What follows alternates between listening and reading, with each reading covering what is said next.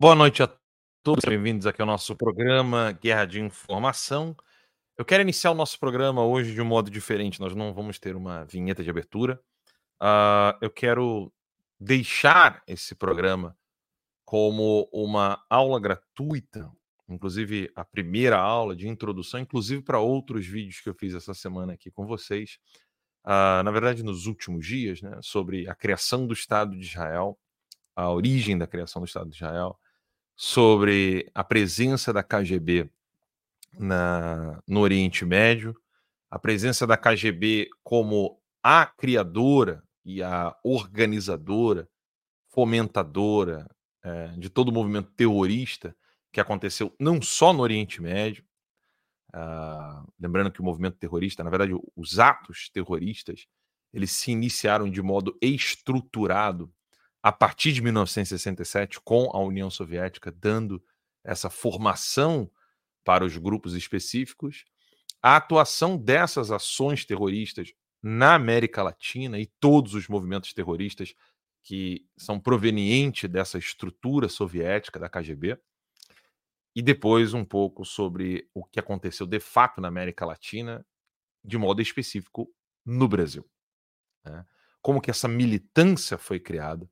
Então, o vídeo de hoje, do dia 31 de outubro, que o áudio vai para o Spotify, é, que voltou a ser atualizado. A live está em parceria com Notícias Sem Máscara lá no Twitter, está no meu perfil. É, nós estamos transmitindo isso no meu perfil do Twitter, que só quem está fora do Brasil consegue assistir. Mas quem está no Brasil consegue me assistir tanto no Rumble quanto no Locals. Inclusive, o Locals, a partir de hoje, está com uh, o aplicativo em português traduzido. Uh, aí com grande colaboração do Paulo Figueiredo. É, e lá no Locals você pode encontrar o Lacombe, Paulo Figueiredo, Rodrigo Constantino, a, a juíza doutora Ludmila Lins Grilo e tantos, e tantos outros que estão na Locals, inclusive o Terça Livre, que foi o primeiro a chegar no Locals, né? terca.locals.com, como está aqui no link nessa imagem. E eu quero iniciar, repito, iniciar uh, o nosso programa aula de hoje com um áudio do professor Olavo de Carvalho, antes, muito antes do Bolsonaro sonhar em querer ser presidente da República. Eu vou colocar aqui o fone de ouvido para acompanhar com vocês um trecho de um programa que o professor Olavo de Carvalho tinha, que era o True Outspeak. E nesse programa, ele comenta uh, como que o, o Antônio Carlos Magalhães confundia militância política com marketing. Eu vou fazer comentários uh, após o áudio do professor Olavo de Carvalho, mas eu quero que vocês tenham claro que esse vídeo de hoje é uma vídeo aula gratuita que vai ser colocado inclusive como introdução lá na academiaconservadora.com, tá aqui, para outros vídeos que nós fizemos aqui e que ficarão como aulas gratuitas. Né? O nome do curso vai se chamar Militância Conservadora. E por que, que isso não é errado? Né? Esse conceito. Eu vou explicar parte por parte disso, mas vamos aqui ao áudio do professor Olavo de Carvalho. Escutem comigo aqui. É, é, é de extrema importância que vocês entendam isso de uma vez por todas. Né? E outra coisa que você comentasse aí a morte da CM. Quanto à morte do Antônio Carlos Magalhães, ou seja, uns anos atrás, o pessoal descrevia o Antônio Carlos Magalhães como uma liderança todo poderosa. Eu já avisava naquele tempo, o Antônio Carlos Magalhães, para destruir o Antônio Carlos Magalhães, o PT não levaria mais de cinco minutos para destruí-lo e desativá-lo. Ou seja, agora o Magalhães chegou até a bancada dele lá, chegou a ter 200 deputados, agora tinha nove. Tá certo? Quer dizer que quebraram as pernas do homem definitivamente. E, evidentemente, com a idade que ele estava, a, a, derrota é uma coisa terrível. Tá certo? Até que ele durou muito depois, depois disso. Durou ainda tentou lutar um pouco. Mas por que, que foi tão fácil destruir o Magalhães? Por quê? O Magalhães tinha popularidade, ele tinha eleitorado, mas ele não tinha militância organizada. E essa é a grande ilusão no Brasil. Eles confundem, vamos dizer, o sujeito que tem eleitorado, que tem popularidade, com o poder de um partido que tem militância organizada se reunindo todo dia, conversando todo dia, participando todo dia, entendeu? Então, Olha, contra uma militância, só outra militância. Eu tenho dito isso para esses idiotas do PFL, ou como já Partido Democrático. Eu estou dizendo isso há 10 anos, os caras não entendem, acham que são políticos. Então, senhor Bornal, o senhor não é político coisa nenhuma, o senhor é um amador. Para ser político tem que estudar, meu amigo, saber como é que as coisas funcionam. Você não pode se opor a uma militância mediante um público, um eleitorado. Você está confundindo política com marketing. Você está entendendo?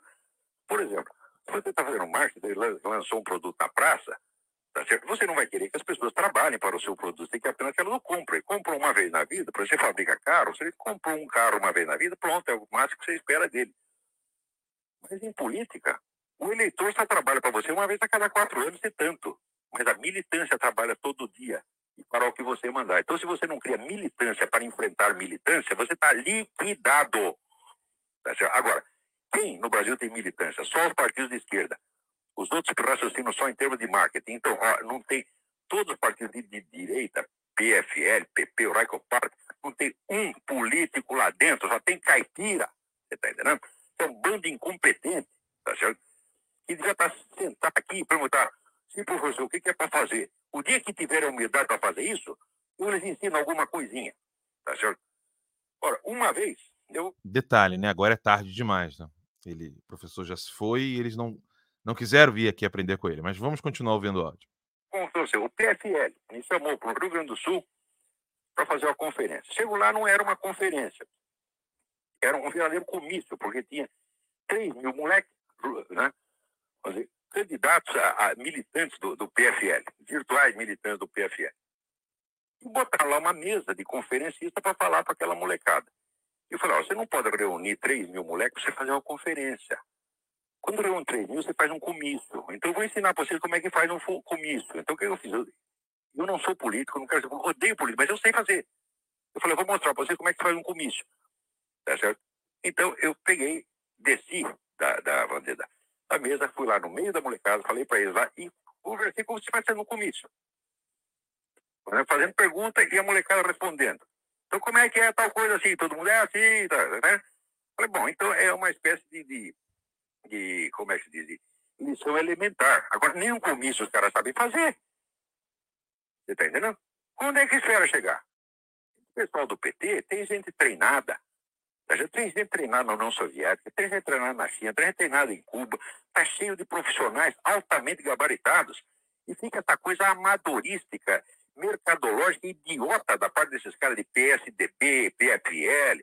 Pô, vamos parar com isso, vamos levar a coisa a sério, meu Deus do céu. Ou você cria militância, ou desiste, vai para casa, tá certo? Ou vai pro túmulo, que nem o Magalhães. Se você quer morrer, morrer é a coisa mais fácil do mundo, porra. Deixa os caras te matar. Você tá entendendo? Agora, o Magalhães, no tempo que ele tinha poder, ele podia ter criado uma militância se ele tivesse, vamos dizer, uma filosofia, uma, uma, uma, uma doutrina política mas não, era apenas uma liderança pessoal, como a do Maluf em São Paulo. Eu, olha, vai procurar artigo meu no grupo, você vai ver daqui, eu disse, daqui dois ou três anos, esse pessoal vai estar ou na cadeia, ou morto, tá certo? Ou trabalhando para o PT. Mas dito. Bem, é, ele disse, o professor disse, né? Que essas pessoas estariam ou na cadeia ou mortos ou trabalhando para o PT. É. Na cadeia, morto ou trabalhando para o PT. Ele começa a dar exemplos do, desse período na época e eu vou tirar o fone aqui e e não deu outra. Né? Isso foi tempos idos. A coisa se repetiu, ele chegou a dizer a mesma coisa para o Bolsonaro. E, de novo, né, não foi ouvido.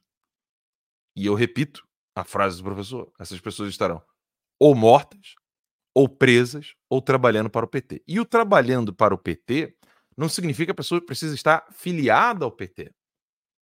Basta que ela faça tudo o que o PT deseja. O que não é muito difícil quando você fica no Brasil não se opondo ao PT. Ou se opondo dentro dos limites que o próprio PT estabelece para o seu adversário. Você só pode ir até aqui. É a tal das quatro linhas. Fique dentro de suas quatro linhas e não saia daí. Fique quietinho aí.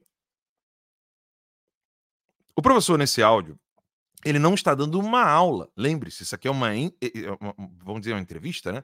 Mas não é uma entrevista, ele está respondendo a, a, um, a audiência dele num programa de rádio que ele tinha, que era o True Outspeak. No curso, no COF, no curso online de filosofia, o professor ia muito além disso, muito além disso. Então ele, ele chegou a explicar ali a falta de uma filosofia. E por que que essa aula de hoje, aula programa, né, ela serve como introdução aos outros vídeos que nós vamos disponibilizar na Academia Conservadora. A direita, e eu não estou falando o povão, tá? Eu estou falando políticos eleitos, o gabinete desses políticos e as pessoas envolvidas na atmosfera, nas circunstâncias ali dessas pessoas, ou seja, dos políticos, do pessoal do gabinete. E isso aqui que eu estou chamando de direita. É um número muito ínfimo. Para pensar. É o vereador, o prefeito, o governador, que não tem nenhum, né? De direita. Tem o Zema, tem o Tarcísio e tal, mas, enfim, eles, vocês vão entender. O governador, os, os assessores do governador, os secretários do, do, do, governador no executivo, os secretários do prefeito, já disse o vereador, já disse o vereador, né, o deputado estadual, o deputado federal e ponto final, né, e os senadores, com seus respectivos gabinetes e as pessoas envolvidas nesses gabinetes. Tanto o gabinete que fica, por exemplo, do federal e do senador, né, que fica tanto em Brasília quanto aqueles que ficam no seu respectivo estado. Pois bem, essas pessoas, os políticos, os assessores e as pessoas envolvidas no trabalho voluntariamente, né, que estão, seja no PL, seja no PP, como é o caso do Derrit, Derrit é um deputado excelente, é do PP, então assim, não, não pense apenas no PL. Essas pessoas não sabiam que o Hamas é um grupo de esquerda. Um grupo ligados a partidos de esquerda. Essas pessoas não sabiam da existência de partido marxista-leninista, por exemplo, no Egito, no Irã, eu sei disso porque eu falo com muitos deles. E eles não sabiam. Isso eles ficaram sabendo pela primeira vez quando leram o PDF que eu divulguei na Academia Conservadora sobre a presença da KGB no Oriente Médio. Eles não sabiam. Simplesmente não sabiam. Que você que me segue, você que está aqui estudando, você é uma pessoa comum, se é alguém preocupado com o Brasil, que você não saiba, tá ok. Eu, eu não vejo nenhum problema nisso, pelo amor de Deus. Eu tenho um prazer em trazer essa informação para você, te ensinar, mostrar os documentos, comprovar o que eu estou dizendo. Agora, que alguém que se pretende trabalhar politicamente na direita não saiba disso, gente, pelo amor de Deus, isso é o mesmo que esperar que um republicano aqui nos Estados Unidos, alguém que está trabalhando para alguém tra trabalhando politicamente nos Estados Unidos, não saiba, por exemplo, é, quem é que pertencia ao Ku Klux Klan. Se ele foi fundado por alguém dos democratas ou, ou alguém dos republicanos. Isso é inadmissível dentro assim, do ambiente das pessoas que trabalham politicamente para o Partido Republicano. Isso é inadmissível, por exemplo, para alguém que está ali organizando o CIPEC nos Estados Unidos. Que essa pessoa não saiba quem é que de fato criou o Ku Klux Klan, se era alguém ligado, alguém que era do Partido Democrata ou se era alguém do Partido Republicano. Isso é inadmissível. O cara não vai, o cara vai te responder na ponta da língua. No Brasil não é assim. Por quê? Falta estudo. O professor falou ali, falta filosofia política. Filosofia política é algo que é o que mais abunda aqui nos Estados Unidos. E olha que eles não têm militância. Né? Mas veja só, essa formação, por exemplo, a Filosofia da Lealdade, do Josiah Royce, que é um livro clássico aqui nos Estados Unidos. Um político sério nos Estados Unidos conhece esse livro, conhece o autor, conhece o argumento, o conceito. Alguém mais sério aqui nos Estados Unidos vai conhecer quase toda essa prateleira que está aqui atrás de mim. Porque isso estava sendo trabalhado não só na universidade, como nos grupos, de direita, aqui em Orlando, por exemplo, na Flórida, tem um, um, um jovem brasileiro, tá? que estuda, se aprofunda sobre o Partido Republicano, sobre a fundação dos Estados Unidos. E detalhe: o menino tem problemas de, de saúde, vive na cadeira de rodas, se movimenta com muita dificuldade. Inclusive, o pai dele, que é fisioterapeuta, está ajudando a minha filhinha também, a TT. Um grande homem, o Iago. Mas ele estuda. Vou repetir, ele estuda algo que você não vê no que nós poderíamos chamar de trabalho político eleitoral na direita brasileira. Não adianta você falar para mim que nós somos a maioria, nós temos mais de 50 milhões de brasileiros, mais de 100 milhões de Não importa trazer número para mim, eu quero que você traga a realidade. O brasileiro, no Brasil hoje, você não tem, não é um milhão, você não tem 10 mil pessoas estudando e atuando no trabalho da política eleitoral. Você pode ter 10 mil pessoas estudando com o Tomás Juliano, com o Edmilson Cruz, com o professor Felipe Neri, com o doutor Vitola Brodbeck, com a doutora Ludmilla, mas nenhum deles estão fazendo trabalho político eleitoral. Você pode ter milhares de assinantes da Brasil Paralelo, você pode ter dezenas de milhares assinando a, a Bárbara Te Atualizei, mas isso não é formação política. Que dirá formação política eleitoral, que ainda é um outro passo. A formação política, que é aquela onde você estuda qual é a filosofia política que eu quero defender aqui. O que, que eu preciso aprender para poder atuar na política eleitoral brasileira. O Bolsonaro jogou isso na lata do lixo, consciente ou não. Ele jogou, jogou, perdeu. Ele perdeu a, a grande chance. Hoje, o PL ainda tem chance de fazer isso, que eu acho que é o partido que mais poderia fazer isso, mas não faz. Simplesmente não faz. Nem o PL, nem o Novo, nem ninguém. Ninguém está fazendo isso. E aí, é, o que, que eu quero explicar aqui para vocês? Né? Esses pontos apresentados pelo professor Olavo de Carvalho num áudio de pouquíssimos minutos que ocorreu num programa de rádio, esses pontos ali basilares é o que você é, deveria aprender para entender o que, que vem a ser, então, a militância conservadora de fato. Primeiro, ponto inicial. Né? Você não pode é, querer não usar a palavra militância porque um conservador de, bar, de, de, de gravata borboleta, o Bruno Garchag não gosta dessas coisas, né? Ele é um grande escritor sobre conservadorismo, mas ele não gosta desse sistema. Militância, não, isso aí é igual a eles e tal. Mas, assim, ele pode entender muito de conservadorismo, mas de política, de fato, porra nenhuma. Eu queria não falar palavrão, mas você não entende. Porque se entendesse, não falaria uma asneira dessa. E o que, que vem a ser essa militância? Esse trabalho contínuo, 24 horas. Você olha para a Polônia, você olha para os países que sofreram na mão do comunismo e você começa a entender. Por exemplo, a França. A França, quando a República de Vichy aconteceu e a França foi completamente tomada, você tinha uma militância, action, é, era a ação francesa. Não quero aqui tentar falar em francês, porque eu não, eu não sei, então não vou inventar. A ação francesa. A ação católica, por exemplo. Era um trabalho de militância eram pessoas que ficavam 24 horas trabalhando em prol de um objetivo claro né, e, e nítido para todo mundo. Fazer com que as pessoas agissem e pensassem naquela direção X. Isso é o trabalho da militância. Isso não é trabalho acadêmico, isso não é trabalho intelectual, é um trabalho de militância. Aí você tem que aprender o beabá. Como, por exemplo, olha, você começou a ouvir né, alguém falar: os Estados Unidos fez isso quando na verdade foram os democratas, você sabe que você está diante de um desinformante. Você sabe que você está diante de um agente de desinformação. Ah, o que é desinformação? Você tem que aprender o que é desinformação no beabá. Desinformação não é uma mentira dita por, pela boca de uma pessoa, ou um erro de jornalismo, ou uma imprecisão.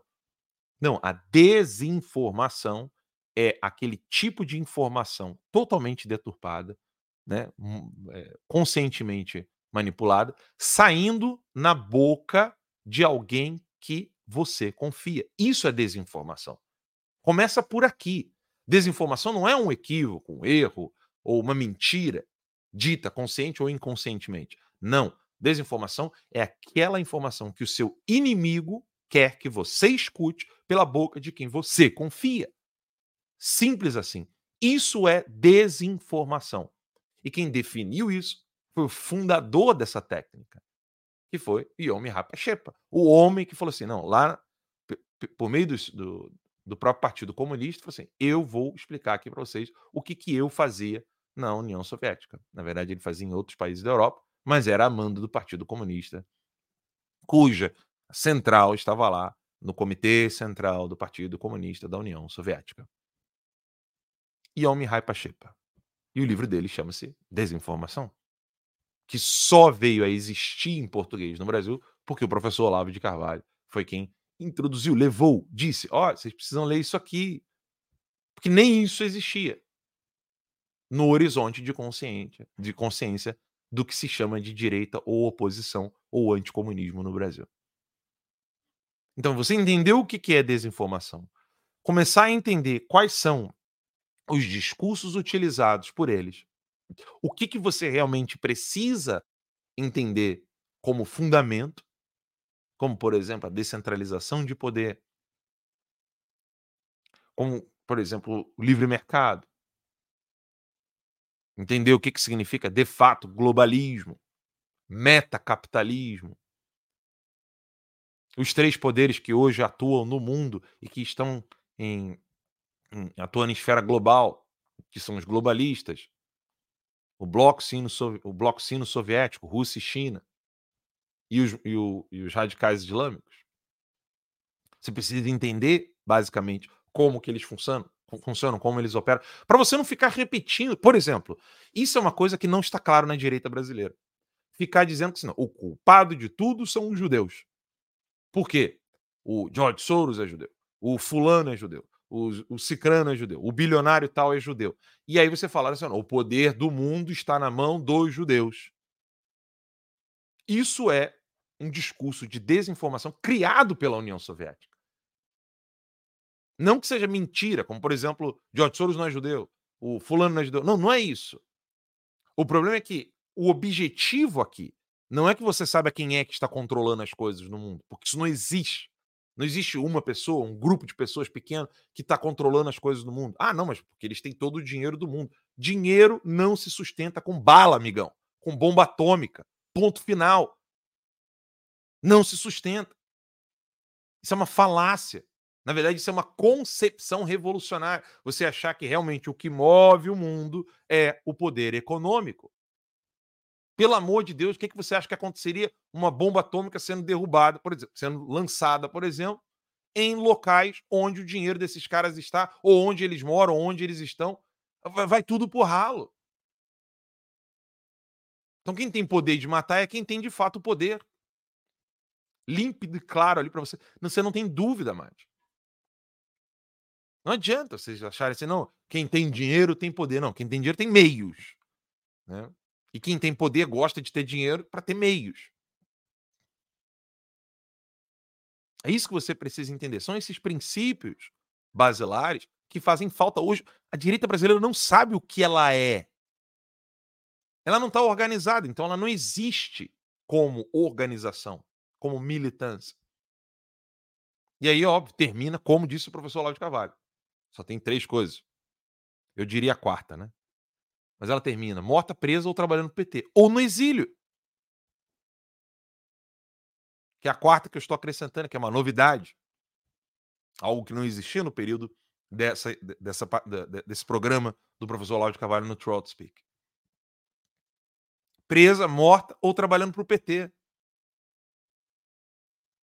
Né? Dada a ênfase aqui, vou repetir, não é trabalhando para o PT, estando filiado ao PT ou votando com o PT, não simplesmente aceitando aquilo que o PT determina como limite de ação. A Constituição te dá liberdade de ir até aqui, aí você fala assim: não, mas o PT falou que eu só posso ir até aqui, então só vou andar até aqui, porque eu não posso tudo que a Constituição me permite. Pronto, você já está trabalhando no PT, porque o PT precisa de uma oposição falsa, uma oposição que não age eh, dentro do limite da Constituição, mas age limitada pelo PT que é a direita permitida. Então, Quando eu escuto as pessoas falando assim para mim, né, isso, isso acontece o tempo todo, seja num estacionamento, na Disney, no mercado, em qualquer lugar. Quando alguém tira uma foto, fala, pô, parabéns pelo seu trabalho, pá, tal. A pessoa sempre vem, vem cá, Brasil tem jeito? A minha resposta é óbvia, não. Por quê? Para ter jeito, tem que ter essas coisas que eu estou falando para vocês. Mas, por exemplo, compare a academia conservadora.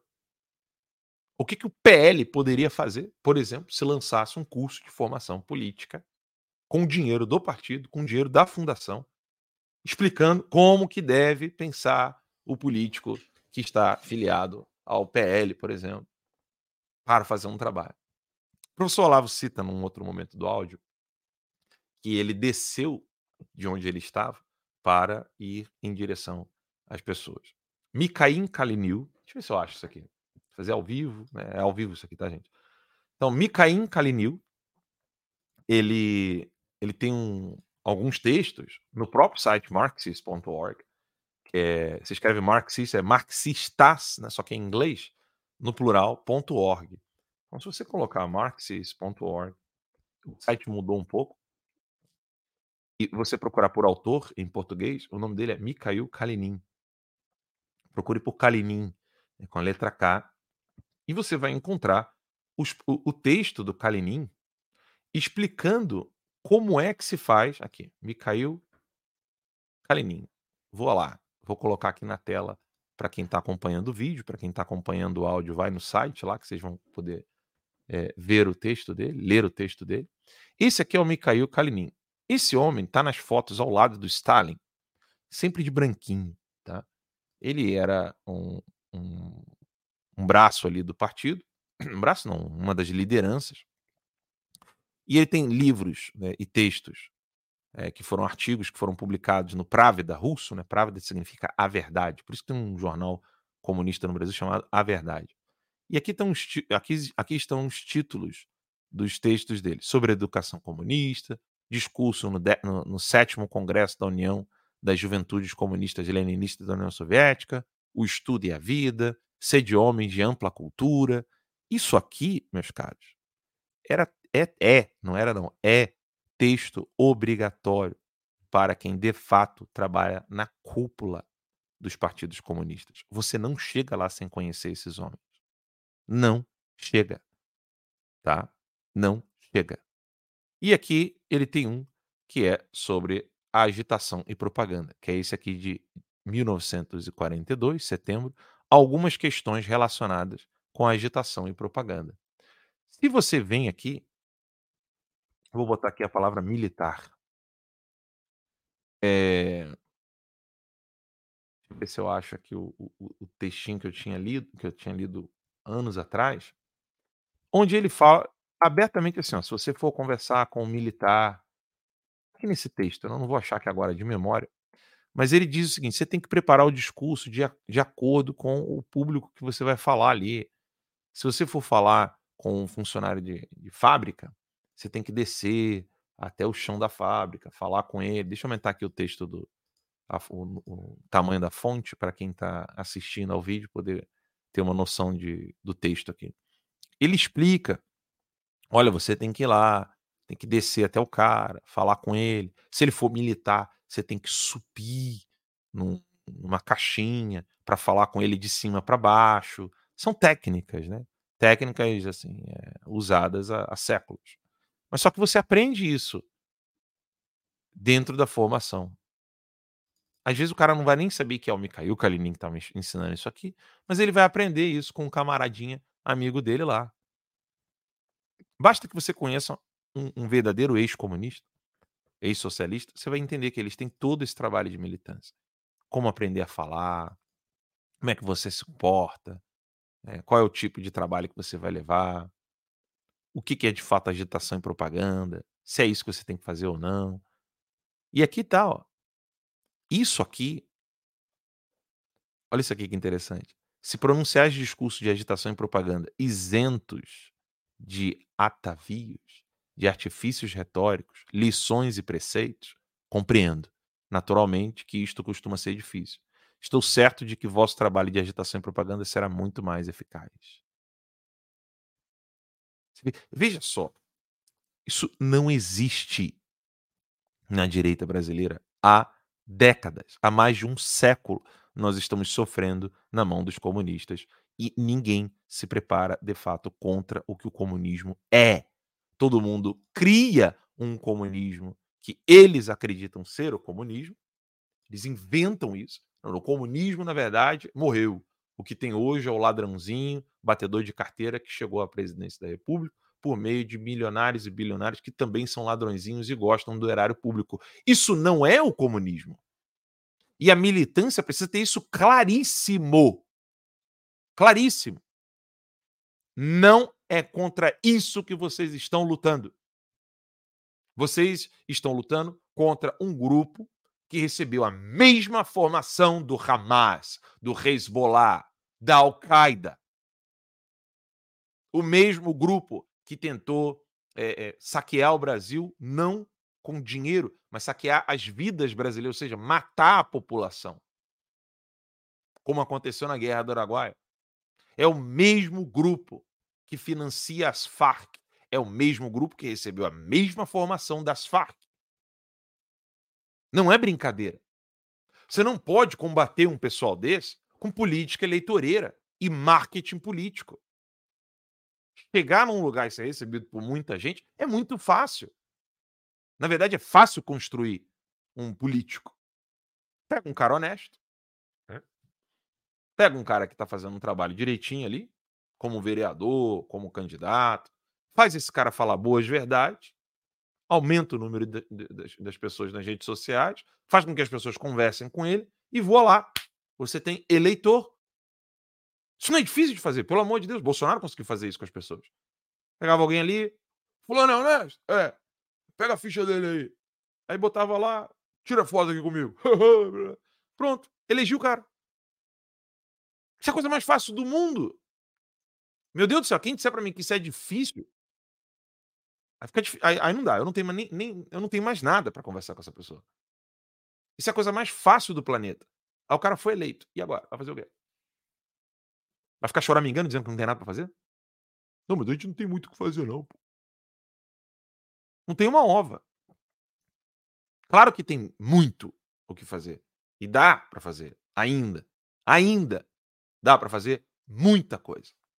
E eu não tô falando de ficar xingando Alexandre de Moraes, tirando sarro da cara dele, como eu faço, cutucar, brigar, bater no STF. Não, não, não, nada disso.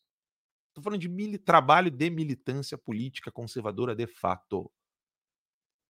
Isso não está sendo feito na esfera municipal, não está sendo feito na esfera estadual, não está sendo feito na esfera federal, não está sendo feito em esfera nenhuma, em lugar nenhum, não está sendo feito. Ponto final. O que o pessoal faz é: vamos reunir um pessoal aqui para ficar monitorando as escolas. Vamos reunir um pessoal aqui para dedurar professor nas escolas. Vamos fazer um, vamos juntar um pessoal aqui para poder, sei lá, monitorar uh, fulano, ciclano, beltrano que está fazendo isso aqui nas obras da prefeitura. ou nas... Isso não é militância conservadora, meu Deus do céu. Pelo amor de Deus, essa gente não sabe ainda o que eles querem para o Brasil. Essa gente não sabe nem citar os nomes dos grandes políticos brasileiros. Como, por exemplo, Carlos Lacerda. Essa gente não sabe o que foi o Império Brasileiro. Não conhece a história do próprio país. Essa gente não sabe outro idioma. Se a gente não sabe outro idioma, não sei o português, meu Deus do céu. Eu estou falando da elite, da, do, do, da, do que seria, poderia ser a militância política conservadora. Meu Deus do céu. Ah, Ala, mas a Dilma também não sabe outro, outro idioma. Filhão, a Dilma não é da elite política. Não é. Pergunta pro Dirceu se ele não sabe outro idioma. É claro que sabe. Claro que sabe. Vocês acham que a Dilma vai parar no BRICS porque não tem ninguém que sabe outro idioma? A elite que realmente controla o Brasil hoje, que é o Foro de São Paulo, ela é estudada. E bota estudada nisso. Só que eles sabem o que, onde eles estão, onde eles querem chegar e o que precisa ser alcançado. Tanto é que eles delimitaram muito bem. Ó, acabem aí com os canais da internet, cerceiem a liberdade nas mídias, e não precisa ser as grandes, não. Pega só a rádiozinha ali, a rádio, a rádio Jovem Pan. Pega esse pessoal aí, não precisa ser Globo. Não, esses aí a gente compra com, com dinheiro da Secom e, e outras publicidades. Pega esse pessoal aqui, ó, destrói os canais de internet, destrói os canais do YouTube, faz com que esses sites desapareçam e rapidinho a gente vai conseguir manipular a informação. Dito feito, conseguido.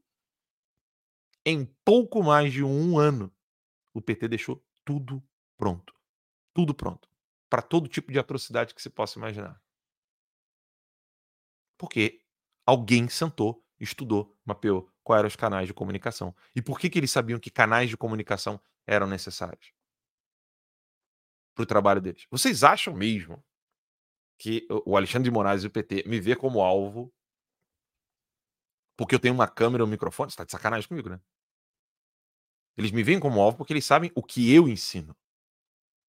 Lembre-se que o próprio Rui Falcão, quando estava lá na CPMI, aquela CPI mista, né? CPMI, da tal das fake news, em novembro de 2019. Se você assistir lá às 5 horas, né, são 5 horas de, de CPMI.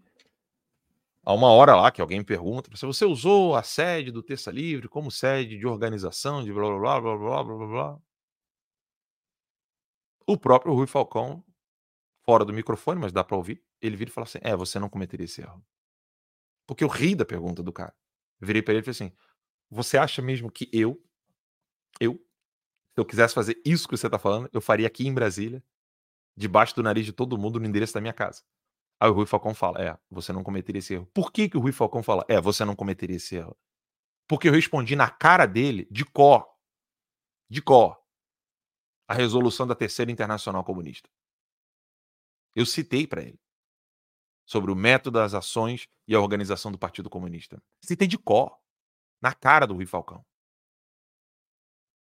Depois que eu li esse trecho, inclusive falando da união né, da, do braço legal e do braço ilegal e a união desses trabalhos, como está descrito na resolução da Terceira Internacional Socialista de 1921, o Rui Falcão, bem dizer, quase saiu da CPMI. E de fato depois ele sai, vai embora. Porque ele entendeu, opa, nós não estamos falando aqui com assessorzinho desses políticos aí não. Nós não estamos falando com blogueirinho. Nós não, eu não estou aqui falando com um, um, um, agitadorzinho de propaganda. É alguém que sabe o que nós estamos fazendo. E, e ali a, a, perseguição contra mim, então, ali, depois disso, ficou absolutamente implacável. Porque eles sabiam muito bem que eu estudei. Eu sabia do que eu estava falando. Foram cinco horas. Ninguém conseguiu dar nó em mim lá. Cinco horas. Sem nenhum momento faltar com respeito, porque ali eu poderia ser preso, inclusive, na CPMI se eu infringisse alguma lei, alguma regra de conduta, tranquilamente, com classe. Algumas vezes não dava para não rir. Algumas vezes eu tinha que botar a mão na, na boca, quando eu perguntava para as pessoas. Teve um lá, coitado, que está falecido, Deus o tem. Não sabia o que era o sujeito da frase do, do texto que ele estava lendo, meu. Ele não, ele não, eu não conseguia entender. Mas enfim, que eu quero dizer para vocês é isso. Há solução. Há coisa, coisas para fazer. O que não, não dá para contar é você imaginar que, sem fazer o beabá, esse pessoal vai construir um edifício. Gente, eu não posso ver pessoas com pedaços de bambu e cipó e dizer para eles: olha, essa casa de alvenaria que vai ficar muito boa e vai ficar forte e vai aguentar a tempestade. Eu não posso fazer isso. É um dever de consciência meu. Lembrem-se, eu estou no exílio mas eu estou livre. Eu não precisava mais falar sobre isso, eu não precisava mais ensinar nada para ninguém. Eu poderia muito bem desistir de fazer jornalismo, desistir de querer dar formação, desistir de querer falar para o brasileiro o que está acontecendo e tocar a minha vida. Assim, vocês aí que se virem. Eu poderia muitíssimo bem fazer isso para o resto da minha vida. Minha esposa soltaria fogo, né? Mas não, Cá estou eu, criando conta no Instagram, criando conta nas redes sociais, criando site, botando vídeo, disponibilizando a formação para vocês. Os caras vão lá, derrubam, eu crio tudo de novo. Por que, que eu faço isso? É para um dever de consciência. Imagine, imagine, nós somos mais de 200 milhões no Brasil. Imagine se eu tiver pelo menos 5 ou 10 pessoas por município que realmente querem fazer esse tipo de trabalho. Isso só voltado para a política eleitoral. Eu não estou aqui querendo ensinar as pessoas literatura, eu não estou querendo fazer grandes literatos, grandes escritores. Isso aí é professor Olavo, né? que continua ecoando e vai continuar ecoando né, no Brasil. Eu não estou querendo o professor Rodrigo Gel que está vivo. Eu não, eu não quero formar escritores. Eu não quero formar cineastas. Isso deixa isso aí para o Daniel Bertorelli, para o Josias, para o Mauro Ventura. Eu não estou aqui querendo formar historiadores. Deixa isso para os alunos do professor Olavo que trabalham com isso. Eu estou aqui só querendo alertá-los do mais básico. A direita brasileira não consegue criar um jornal impresso. Não consegue fazer um trabalho de formação de militância nem no próprio gabinete. E você precisa saber disso. Eu sou aquele chato que chega na história e vira para você e fala assim: Ih, não é muito bem isso aí, não. Eu sou esse chato. Né? Pago o preço por isso.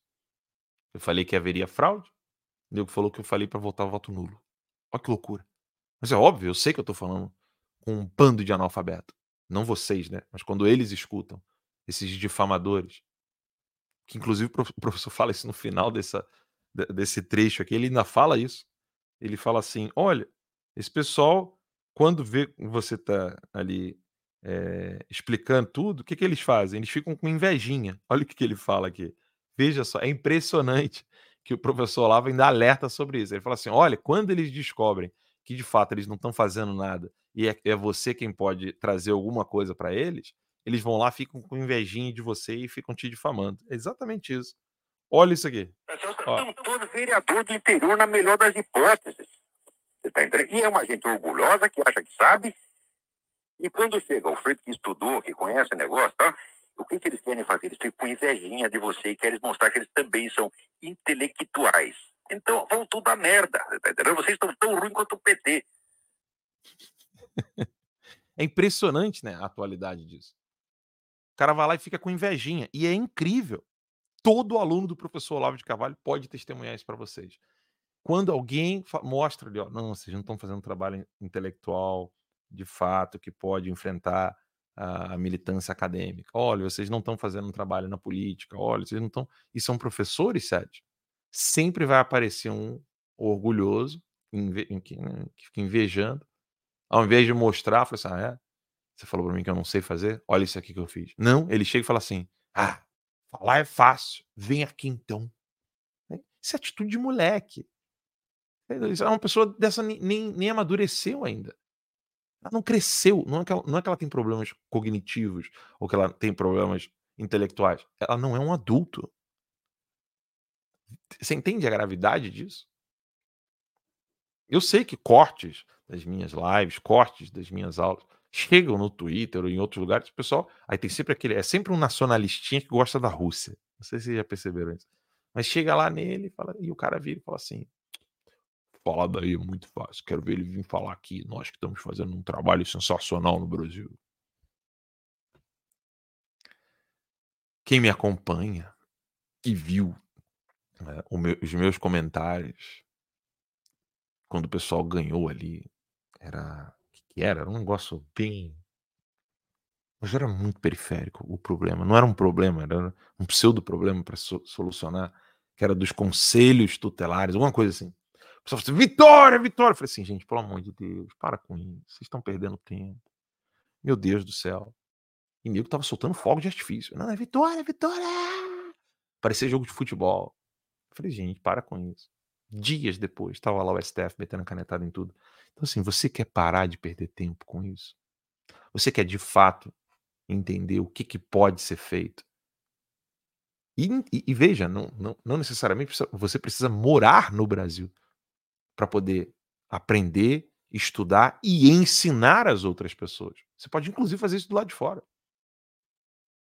Mas é condição sine qua non que exista uma quantidade de pessoas consciente e estudada sobre esses assuntos Do contrário, continuarão sendo marionete dos comunistas, como estão sendo agora, neste exato momento, no Brasil.